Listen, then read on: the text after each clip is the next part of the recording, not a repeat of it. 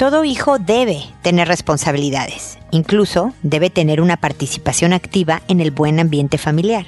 Pero hay temas de los cuales no debería de hacerse cargo. No te pierdas este nuevo episodio. Esto es Pregúntale a Mónica.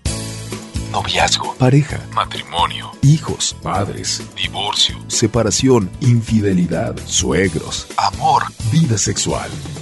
Toda relación puede tener problemas, pero todo problema tiene solución. Pregúntale a Mónica. Porque tu familia es lo más importante.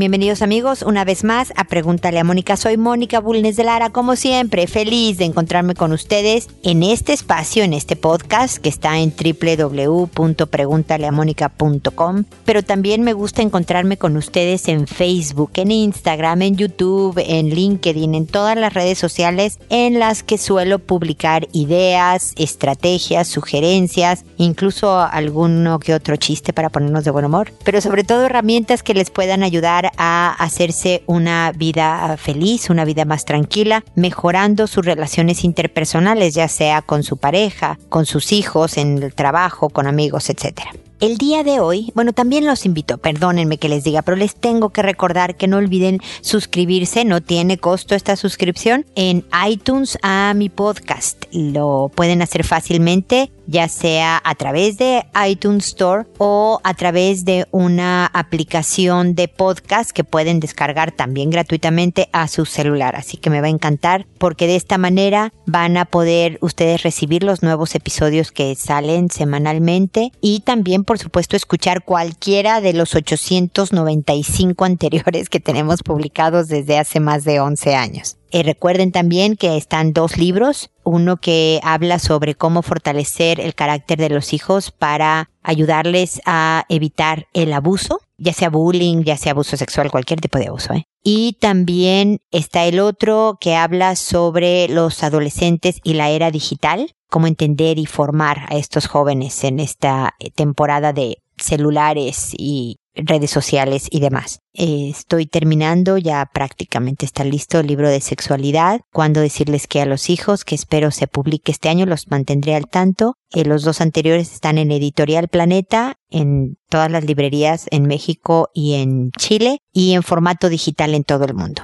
Ya, sin más comerciales, ya me voy al tema de hoy, que es cuando hacemos a nuestro hijo responsable de nuestro estado de ánimo, sobre todo. Pasamos épocas difíciles. Podemos haber perdido un ser querido, podemos habernos separado o divorciado eh, de nuestra relación de pareja y entonces pasamos por épocas de shock, de depresión, de mucha rabia. Y la verdad es que los hijos son una gran herramienta para podernos sacar de este, de estos pensamientos negativos, de esta tristeza tremenda que nos agobia, de este miedo que tenemos también, porque tenemos que atenderlos, ¿no? Pues me tengo que levantar en la mañana a llevarlos a la escuela, así que no me puedo dar el lujo de estar deprimida tirada en la cama todo el día como yo quisiera o tengo que ver que ellos estén contentos, entonces no me pueden estar viendo llorar en los rincones. Entonces, con lo difícil que es esto, los hijos nos están ayudando a ir procesando la pérdida que hayamos tenido eh, grave y superar esta etapa y aprender a manejarla mejor.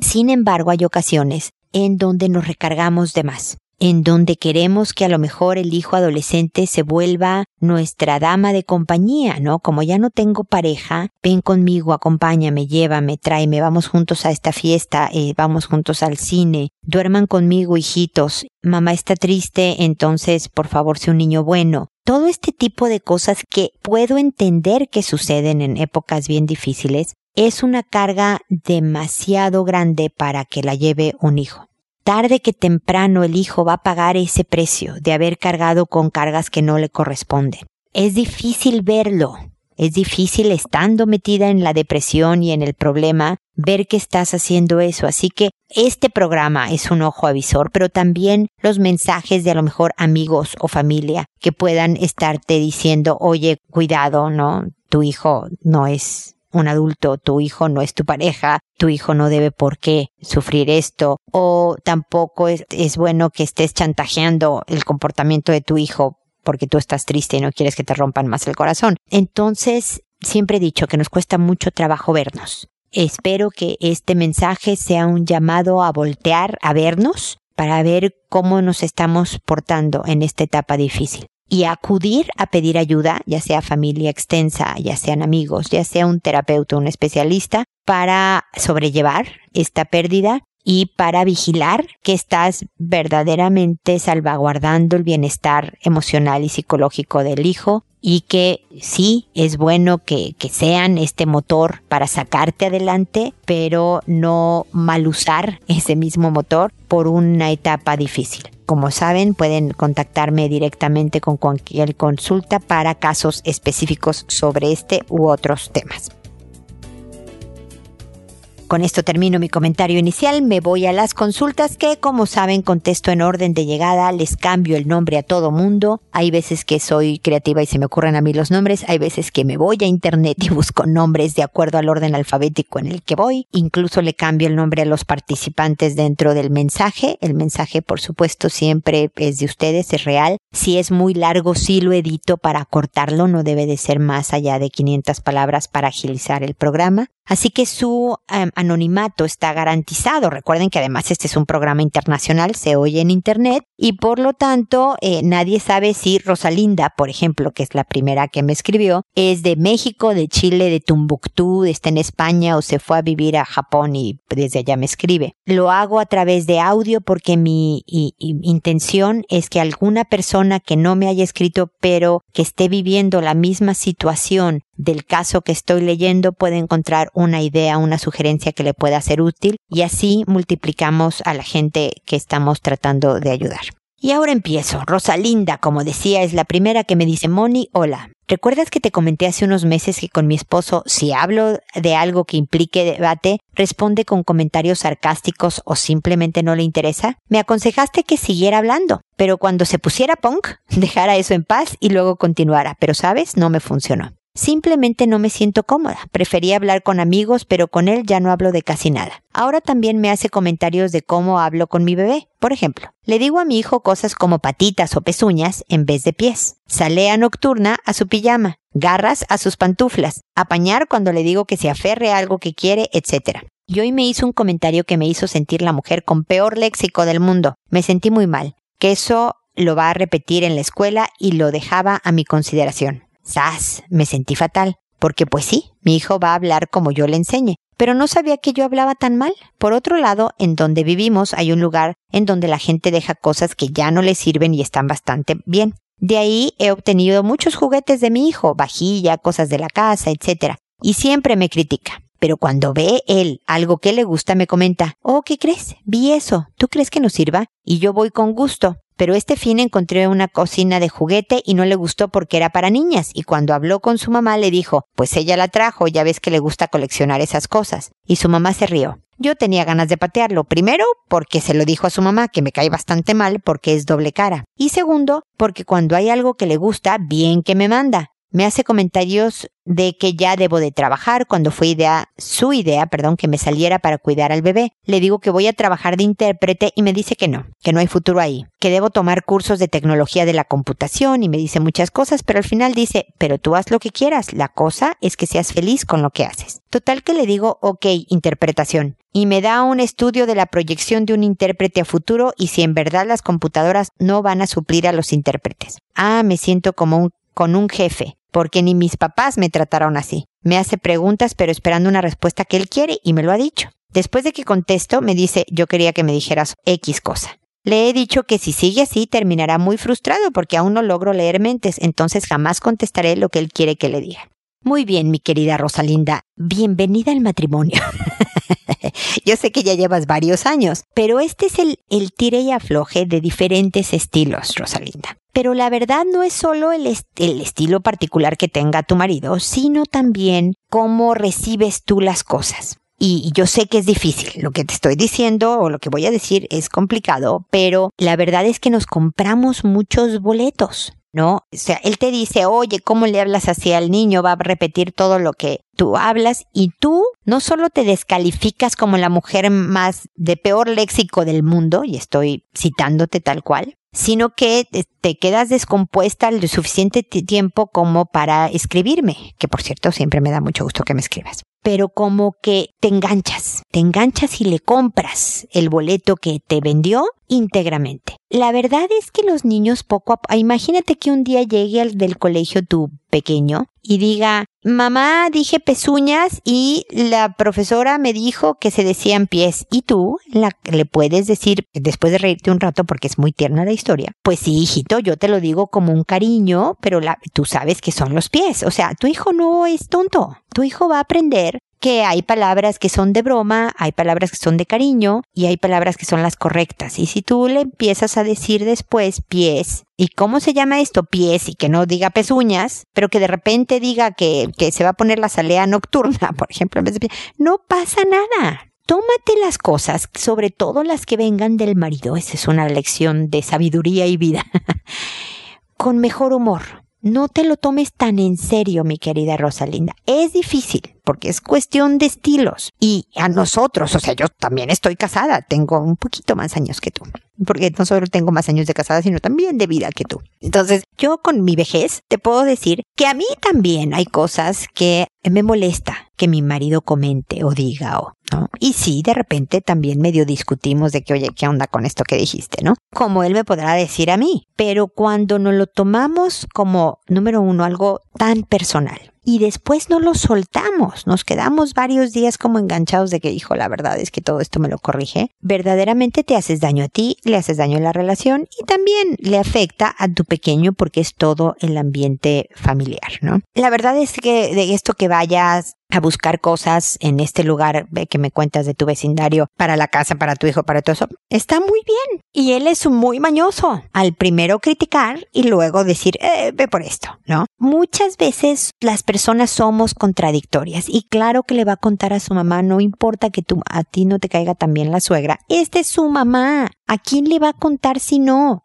Y bueno, lo de la cocina para el niño, o sea, por Dios, ya sabemos que los mejores chefs del mundo, y me van a odiar un poco algunas mujeres chefs, son hombres. Creo que ya hay unas mujeres espectaculares, pero creo, a lo mejor estoy pecando de ignorante y corríjanme si alguien sabe de este tema, porque merezco la corrección, es que los más renombrados, a lo mejor los top 5 del mundo, son hombres. Así que la cocina no tiene nada que ver con el sexo del niño y no porque le des una cocina le va a afectar en la sexualidad de ninguna manera al niño pero, pero nuevamente creo que estás enganchando. Tu marido con esta simpleza, porque los señores son menos complicados que nosotros, debemos de reconocerlo, y también con la misma contradicción que te estoy hablando que tenemos todas las personas, te puedes ir a ver, bueno, trabaja un poco, y cuando tú sugieres una idea, empieza con los peros, pero te dice, pero haz lo que tú quieras, sé feliz. Él sí está buscando de una manera poco lineal, si tú quieres, que tú seas feliz. Entonces, oye, qué bueno que me estás diciendo que a lo mejor se me va a acabar el trabajo en unos años de intérprete. Ya ver entonces qué hago.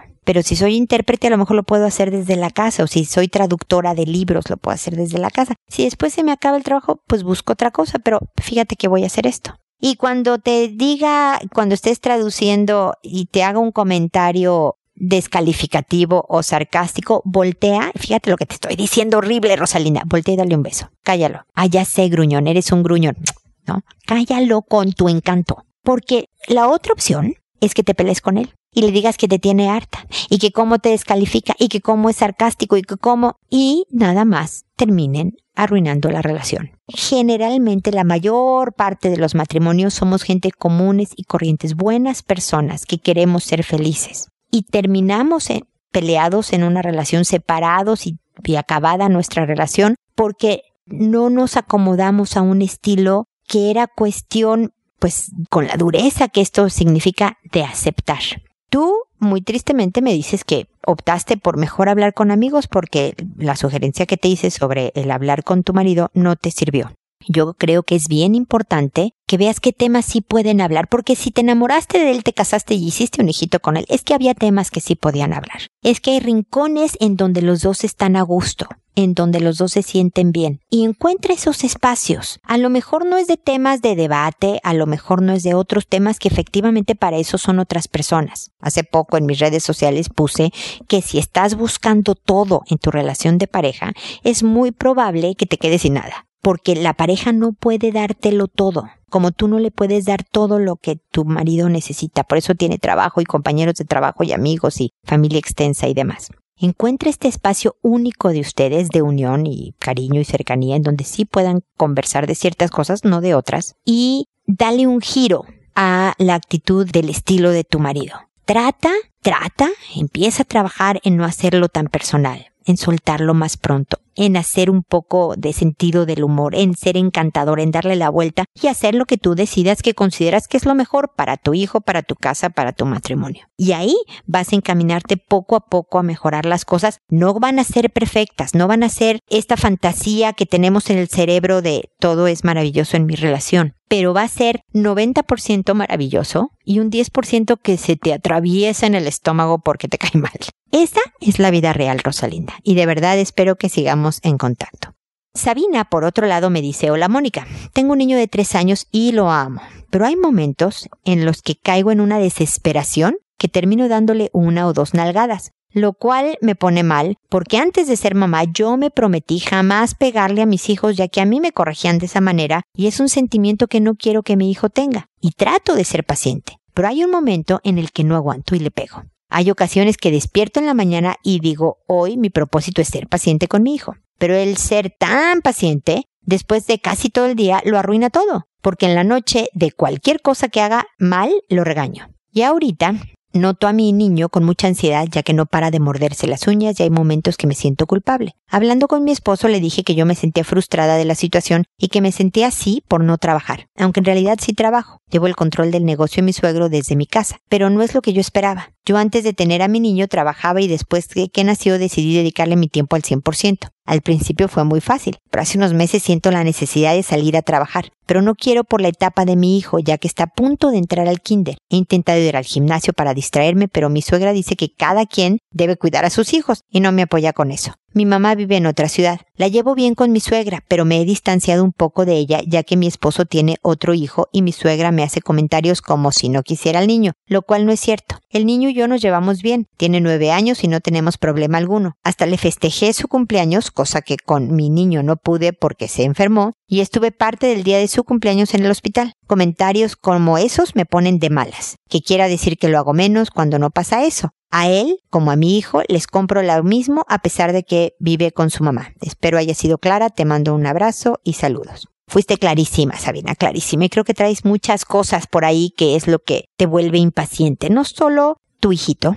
que la verdad es que a los tres años, pues sí, tú quisieras que las cosas fueran más ágiles o, ¿no? Tuviera habilidades más dominadas. A los tres años es normal perder la paciencia. A los tres años del hijo, obviamente pero yo creo que no necesariamente es la raíz del problema. Yo creo que trae esto, lo del trabajo, lo de la suegra, ¿no? Te medio enganchado. Entonces, te voy a hacer varios comentarios al respecto. Lo primero es que lo que le acabo de decir a Rosalinda del enganchar y tomárselo personal es bien importante que tú tampoco hagas. Porque la suegra puede decir lo que se le ocurra a las 12 del día, decir que está oscuro y son las 12 de la noche, que para qué vas y le argumentas que si no es cierto, porque fíjese cómo le compro yo cosas al niño y fíjese cómo le hice su fiesta. Si tú y él la llevan bien, si tú sabes cómo es tu relación con el niño, si tu esposo, la persona más importante en tu familia, sabe cómo la llevas con el niño, si ustedes están bien, ¿qué importa lo que diga la señora? Tú le das la importancia, tú lo pones a un nivel de prioridad lo que está diciendo su mamá. Y claro que tu marido no va a decirle, no, mamá, ¿cómo crees? Porque no va a discutir con su mamá, es su mamá y, se ahorra esa discusión. Entonces, ay señora, nada más dale el avión, como decimos en México, no sé de dónde seas tú. Pero da, o sea, nada más no seas grosera, por supuesto. Es que yo creo que tú no quieres al niño eh, igual que a tu hijo. La llevamos bien, señora, pero gracias por su comentario. Batéala, batéala. Es que yo creo que le das menos a él. No, pues está equivocada, suegra, pero, pero gracias por su comentario. Y que vea que repites el pero gracias por su comentario para que vea que tú con educación vas a batear todo lo que te esté aventando hacia la cara. ¿Me explico? Con educación y encanto, como le decía Rosalinda, ¿no? Tú desármala con que tú estás a este nivel. Eres una dama, Sabina. Pero ni te dejas porque le dices, no, señora, claro que sí lo quiero. Pero gracias por su comentario. No, fíjese que sí, este, le compré lo mismo a él, pero gracias por su comentario. De tal manera que le aclares que no estás dispuesta a pasarle una, pero que tampoco le vas a comprar ningún tipo de enganchos que te pongan. Porque ¿sabes qué pasa, Sabina? Que un día nos colman las suegras y le contestas. Claro que no, o ya le has contestado, no sé. ¿Cómo crees si yo lo quiero? Mire, hice A y B y C y Z.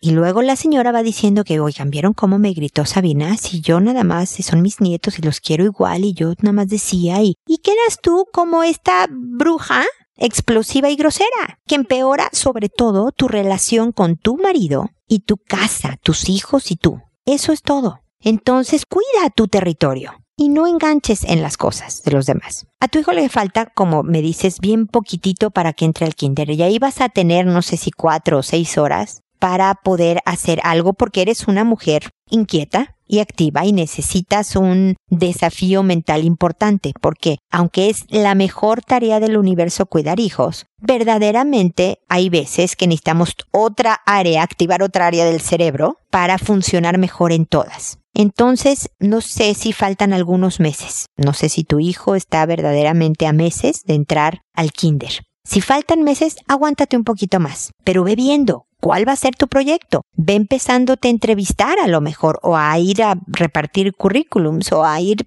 ¿no? A tocar puertas de tal manera que empieces a ver que a partir de, no sé, agosto, tú eres una mujer que puede para trabajar de medio tiempo. Es decir, que tu proyecto actual de trabajo sea el buscar trabajo el, definir qué tipo de trabajo va a ser, si va a ser de medio tiempo para que cuando tu hijo salga del kinder tú estés ahí, o no va a ser de tiempo completo, entonces vas a necesitar quien te lo cuide, eh, etcétera, etcétera. Hay otras maneras, eh, mira Sabina, yo soy mexicana, como puedes escuchar, vivo en Chile desde hace muchos años, otros años vivimos en Estados Unidos por razones de trabajo, etcétera. Y cuando eran chiquitos, ahorita ya son adultos mis hijos, ya ni quien me haga caso, este, cuando eran chiquitos, yo vivía en lugares donde no había familia, no estaba mi mamá que me cuidara a los hijos o una hermana que me sacara del apuro, ¿no? Y entonces aprendes a fuerzas, porque no me quedaba de otra, de hacer ciertas redes. Sí estaba muy limitada porque principalmente quería ser yo quien cuidara al niño, pero también, por ejemplo, había la hija universitaria de una amiga y la contrataba para la hora del gimnasio o dos horas. Y alguna vez alguna mamá desesperada del programa le he recomendado, a ver, contrata a alguien dos horas para que vea a tus hijos. Era una señora con muchos hijos. Y tú ve no hacer pendientes de trámites, de cosas de la casa, hacer nada. A ir a un parque y tirarte en el pasto. A ir a ver tiendas sin comprar nada para no afectar el presupuesto familiar, pero hacer nada, porque para ser mejor mamá tú necesitas estar mejor como persona. Vas a ser más paciente, más tolerante, más todo. Entonces, es bien importante, Sabina, que empieces a pensar cuál es tu red. ¿Quién podría ser alguien que por un rato, no nada más tu mamá, bueno, tu mamá no se puede porque vive en otro lado, o tu suegra, porque este es el estilo de suegra que tienes. Hay suegras que dicen, déjamelos todos los días, yo me encargo, y hay otras como la tuya que dicen, no, gracias. Yo soy de a ratitos, muy cortitos y de vez en cuando. Entonces, ni hablar, sabes que ese no es un lugar al, que puedas voltear, entonces por favor voltea a otros y ve armando. Eres una mujer de recursos, Sabina, suenas como una mujer de recursos, entonces ve armando esta red social que te va a ayudar a o red de apoyo más que social, que te va a ayudar en momentos en donde tengas que ver algo específico. Ahora es el gimnasio, podría ser después algo de trabajo o lo que sea. Y es lógico finalmente que pierdas la paciencia, como te decía, y entonces no te quedes en el mismo cuarto. Cuando veas que te estás desesperando, dile ahorita vengo y vete al baño y mojate la cara, vete a tu cuarto y respira tres veces, deja pasar ciertas cositas. No estás traumando a tu hijo dándole nalgadas, déjame decirte que no es una cuestión como para encerrarte en la cárcel, pero definitivamente el golpe no es la mejor estrategia, tú lo viste en, en carne, lo viviste en carne propia. Entonces, nada más trata de hacer otras estrategias para distraerte y recargar pilas. Ve si hay cosas que puedes dejar pasar y ve si es mejor, no sé, te digo, lo que salirte del cuarto, poner tu atención en otro lado, etcétera, para sumar un poco de paciencia. Yo creo que entre todas estas actividades de buscar trabajo, de empezar a pensar en tu red de apoyo y hacer contactos y demás, te van a ayudar muchísimo en ser más paciente. Se va a dar por solito, se va a dar por añadidura. ¿Ok? Ojalá todo esto te sirva. Cuéntame cómo te va y seguimos en contacto. Ahora es el turno de Taisha, que me dice, quisiera saber qué hacer. El día de ayer me enteré por una mamá que su hija le comentó que tenía un secreto y que no podía decírselo, si no, mi hija y otra niña no serían sus amigas. Resulta que la niña que va en el salón de mi hija la obliga a besarla, si no, ya no será su amiga. Mi hija es muy sentimental y realmente no entiendo por qué accedió. Le pregunté si era verdad a mi hija lo que estaba sucediendo y me dijo que sí, y que quería que expulsaran a la niña que la obliga. Hablé con la maestra y, dice que hablarán una por una, pero mi esposo y yo no queremos que nuestra hija tenga más temor del que ya tiene al ser exhibida. Le pido de favor su ayuda. Gracias. Taisha, muchísimas gracias por tu mensaje. Algo que creo que es pertinente que comente ahora y también para que todo el auditorio lo escuche, lo digo con regularidad en los episodios, es que consultas generales, como el a ver cómo manejo todo este tema de una niñita que está dando besos, y está bien que me consulten. Pero cuando me están diciendo, fíjate que van a hablar, la maestra va a hablar con, con las niñas mañana, como puedes observar, Taisha, no llego a mañana Recibo muchas consultas, grabo solo un programa por semana, ahora lo he hecho más regularmente para ponerme al día por una cuestión técnica pasada, pero generalmente es un episodio por semana, entonces me tardo alrededor de un mes en responder a las consultas. Entonces, cuando me dicen, oye, el sábado le doy permiso al adolescente de ir o no a esta fiesta de locura, no voy a llegar. Te voy a contestar tres semanas después o dos semanas después, con suerte, y, y me vas a decir, pues no, no me sirves para nada y espero ser útil, Taisha. La verdad es que sí espero serles útiles para la formación de sus hijos. Así que te voy a hablar de generalidades. Algo que vi en los datos que me pusiste es que son niñas pequeñas, seis años. Y esto pasa en esta etapa. Allá hay niñitas o niñitos en su caso que tienen hermanos mayores o que vieron un programa de televisión o una película que era inapropiada para su edad pero alguien la, le dejó ver y viene al colegio y experimenta y entonces empieza a, chantajear a las niñas de que si quieres ser mi amiga dame un beso. Y aquí hay dos temas importantes. Uno, el que tu hija sepa detener algo gracias con su ayuda. Es decir, está bien que la maestra hable con cada una y se tome una acción. El temor no es un buen motivo para parar algo que es correcto hacer y esa es la primera lección de la hija. Y otra es el fortalecimiento en sí mismo del carácter de la hija. Ves que hablaba al principio de cómo tengo un libro de cómo fortalecer el carácter de los hijos para prevenir el abuso. Este es un tipo de abuso. Me están obligando a hacer algo que no quiero. Pero no hay que decirle a nadie, ¿no? Porque me da vergüenza, porque tengo miedo, porque... Y entonces el abuso continúa y se empodera, se fortalece y deja a tu hija más debilitada, Taisha. Y yo sé que no quieres tener una hija débil, por supuesto. Entonces, el decirle a tu hija, esto lo va a manejar de esta manera el colegio, hablemoslo, veámoslo, hagamos cosas, está perfecto para orientarla y que detengan a esta pequeña. Lo más seguro es que no ha sido expulsada, es parte propia dentro de lo que se considera experimentación en esa etapa de vida, pero eso no quiere decir que es correcto y que deba de seguirse. Y la escuela tiene que estar vigilante de que no se vayan al rincón, de que esto no siga existiendo y por supuesto tú. Y después es trabajar en que tu hija sea mucho más firme en este tipo de situaciones. Y aunque tú no lo creas, y lo hablo en el libro y lo he hablado en muchos episodios, si quieres escuchar, pregúntale a Mónica, no tiene ningún costo, o sea, es decir, todos los episodios, porque aunque en un episodio yo pueda hablar como título principal las mascotas de tu casa, y que no tengas mascotas y tú digas, ¿para qué oigo ese episodio? Resulta que como contesto a las consultas de la gente, como has podido ver acá, hablo de siempre, en cada episodio hablo de hijos, de pareja, del trabajo, de la vida en general. Y en todos los episodios espero que puedas encontrar alguna herramienta que te ayude en la formación de tu hija, de tal manera que te puedas concentrar en ir fortaleciéndola, su autoestima, su carácter, de forma tal que cuando se encuentre con esta u otras niñitas del mundo o la profesora que tuvo un año que fue muy injusta o difícil o mala profesora o el futuro jefe o el primer novio que te cualquier situación en donde ella vaya a sufrir abuso pueda detectarlo y pueda detenerlo en un momento dado. Así que son dos temas, el manejo puntual de este caso que lo deben de hacer dentro del colegio y la casa, pero con ella como si esto es lo que se debe de hacer y darle la lección de vida y después el trabajo continuo en este fortalecimiento. Espero que de todas maneras sigamos en contacto para cualquier duda, comentario, queja, inclusive Taisha que puedas tener. Gracias por escribir. Luego está Uma que me dice, hola,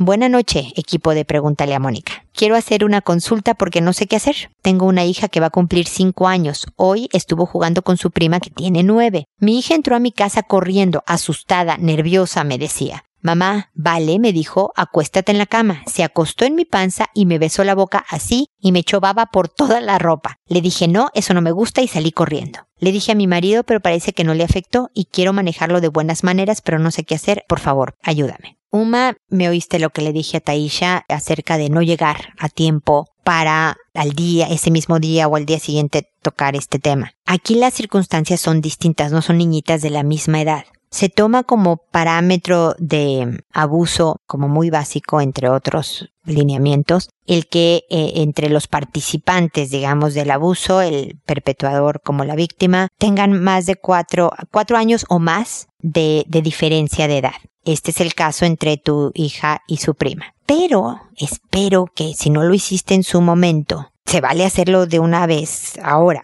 y le digas, eh, fíjate que me quedé pensando de aquella vez que tu prima se subió a tu panza y todo eso, y te quiero felicitar, querida hija, porque lo manejaste muy bien, aclaraste eso no, y te fuiste, y veniste a avisarle a un adulto. Esas tres cosas las manejaste como una profesional. Esa es una forma de manejar estos temas. Me explicó también el asegurarle a tu hija que lo que hizo fue lo correcto.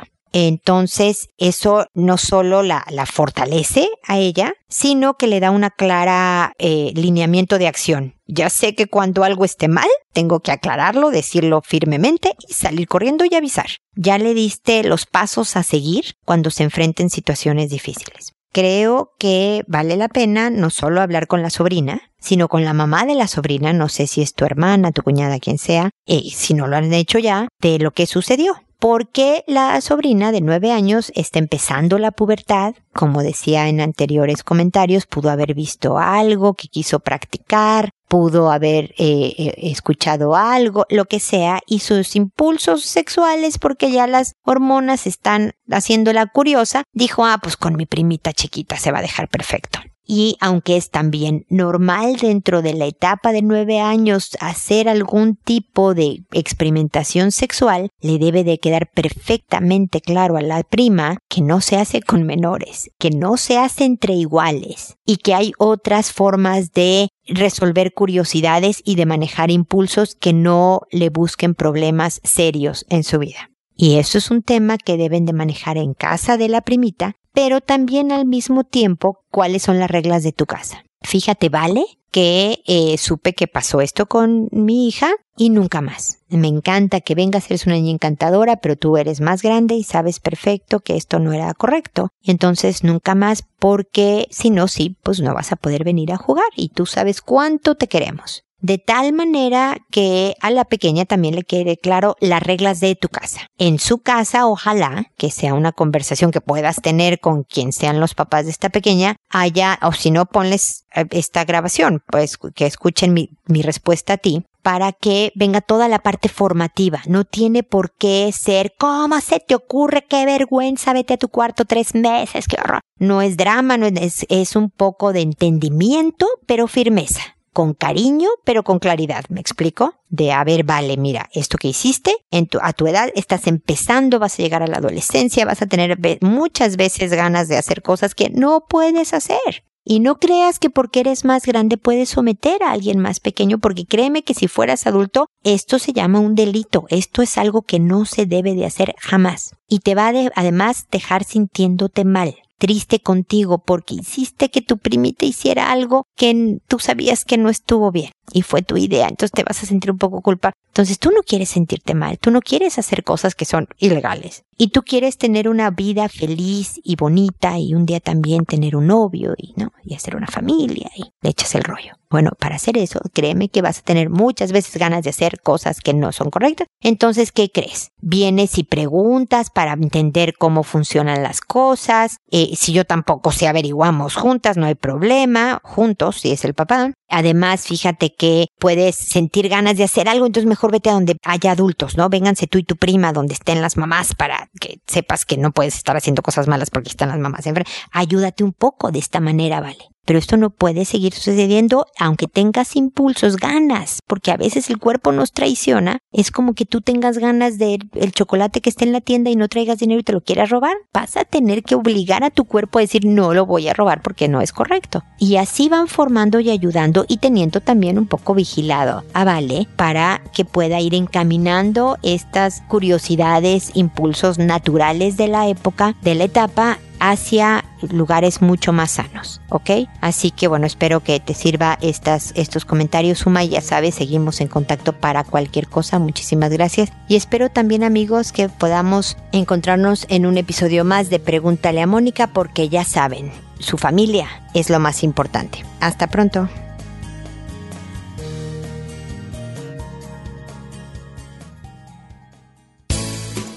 ¿Problemas en tus relaciones? No te preocupes, manda tu caso, juntos encontraremos la solución. www.preguntaleamónica.com Recuerda que tu familia es lo más importante.